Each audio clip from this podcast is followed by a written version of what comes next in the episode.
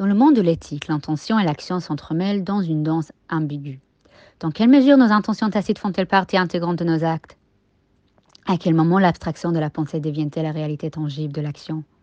Ce dilemme philosophique trouve une résonance poignante dans le concept talmudique Dvarim Shebalev et Nam Dvarim, traduit approximativement par les choses non dites qui restent dans le cœur ne sont pas des choses importantes, c'est-à-dire qu'elles n'ont pas de portée juridique. Le Talmud offre ici un prisme à travers lequel on peut mieux comprendre la relation complexe entre l'intention, la foi et le monde des actions humaines. Bonjour à toutes et à tous, c'est Adassa sur le podcast Afumi et j'aimerais remercier la rabbinite Myriam de m'avoir donné une nouvelle chance de podcast. Dans la Gemara en Kiddushin 50a, un homme vend sa propriété avec l'intention latente de s'installer en Eretz Israël. Cependant, sans avoir explicité son intention, il ne peut pas revenir sur la vente lorsque son plan tombe à l'eau.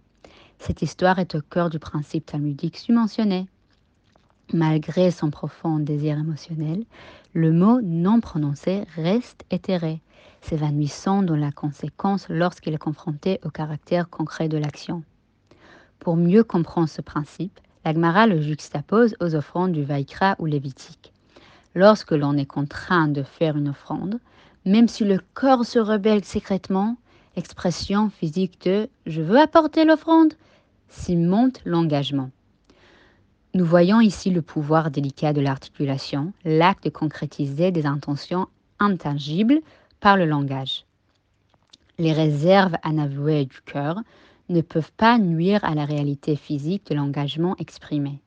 Bien entendu, tout le livre de Ishaya remet en question ce concept, mais euh, c'est pour un autre podcast. Mais quelle est la philosophie sous-jacente peut-être à cette distinction entre le dit et le non-dit? On peut peut-être y avoir une réflexion sur la tangibilité de la foi. Aujourd'hui, sur ma story Instagram, j'ai partagé un petit tableau que j'ai fait, puis j'ai expliqué l'angoisse théologique, pour ainsi dire, qu'il a inspiré. La foi, dans sa forme la plus éthérée, est une conviction interne, souvent inexprimée, qui guide notre compréhension du monde. Cependant, pour que la foi soit une force dynamique et percutante, elle doit être articulée, mise en pratique et concrétisée dans le monde.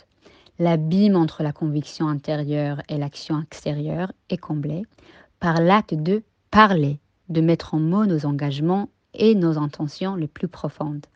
Comme dans le cas de l'offrande et de la vente immobilière, la foi ne devient concrète, tangible et véritablement influençante que lorsqu'elle est exprimée et mise en pratique.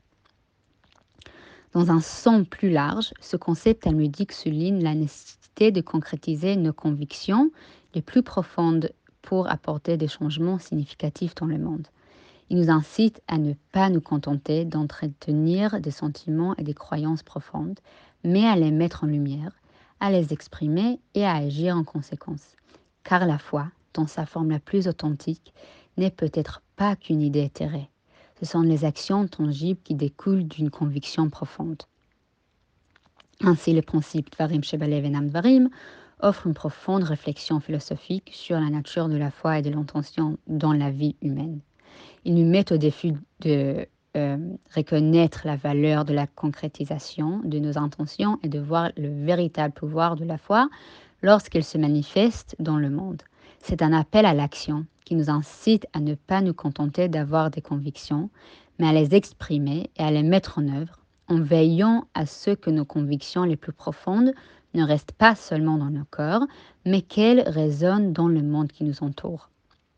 Le Talmud, dans sa vaste sagesse, n'offre pas seulement des verdicts légalistes, mais tisse un tissu d'existentialisme, d'existentialisme, permettant à chacun de se débattre avec l'équilibre complexe entre le spirituel et le tangible. En explorant des profondeurs de Dvarim Shebalev et Nam Dvarim, on est obligé de se demander, dans un univers débordant d'ambiguïté, Comment peut-on ancrer ces convictions éthérées dans le domaine matériel? Platon, dans son allégorie de la caverne, explore la tension entre le monde des formes, un royaume transcendant d'idées, et le monde physique dans lequel nous vivons. À l'instar de cette dichotomie euh, platonicienne, Le concept talmudique préconcise une réconciliation entre nos idées intérieures et la réalité extérieure. Tout comme le prisonnier libéré de Platon doit retourner dans la euh, caverne pour partager ses nouvelles connaissances, l'individu spirituellement éclairé doit exprimer sa foi intérieure pour influer sur le monde tangible. Dans le contexte de l'homme qui vend sa propriété, l'absence d'intention verbale crée un abîme entre ce qu'il a dans le cœur et la réalité à laquelle il est confronté. Cette histoire transactionnelle apparemment banale devient une métaphore des vastes paysages de l'existence humaine. Chaque individu, à un moment donné, se trouve au bord du précipice entre l'intention et l'action, se demandant s'il doit laisser ses sentiments rester des ombres fugaces ou les cristalliser pour en faire des réalités actionnables. Mais pourquoi cet instant sur la verbalisation, l'action l'intention? Pourquoi le Talmud semble-t-il accorder une telle puissance à la parole? D'abord parce que sur le plan juridique, cela simplifie les choses beaucoup. Juste pour que vous sachiez, bon. Mais on peut peut-être élucider cette question en explorant l'essence même de la création.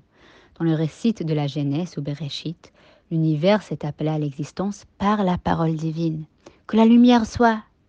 Que la lumière soit. C'est l'acte de parole, l'articulation de l'intention qui insuffle la vie au cosmos. S'inspirant de cet acte primordial, les êtres humains sont eux aussi le pouvoir de donner vie à leur monde intérieur en exprimant leurs intentions. Dans un monde où les pensées et les émotions sont éphémères, l'acte d'articulation devient une force d'ancrage. Demandez à n'importe quel psychothérapeute. L'acte même d'articulation est un engagement envers soi-même et envers le monde. En verbalisant nos intentions, nous rattachons nos paysages intérieurs au monde extérieur, jetant un pont entre le métaphysique et le physique. Un tel engagement ne se limite pas au domaine personnel, il se vers l'extérieur, influençant les relations interpersonnelles, les normes sociétales et même la réalité tout simplement. Nous pouvons ensuite entamer une discussion sur la réalité dans le Gavra, dans le Refsa et le concept de Edut Madavar, mais bon, encore une fois, pour notre podcast. Le cas des offrandes forcées renforce encore cette idée.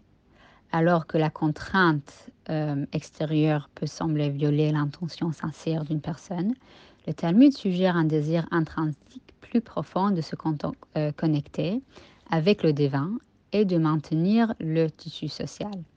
Ici, l'affirmation verbale, même si elle est initialement réticente, transforme l'individu d'un participant passif en un collaborateur actif dans le drame divin.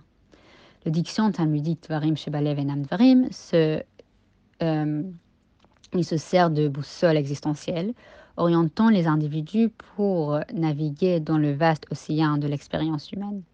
Il invite à ne pas se contenter d'habiter les sanctuaires et terres de son cœur, mais à s'aventurer, à articuler et à façonner la réalité dans le creuset de l'intention et de l'action.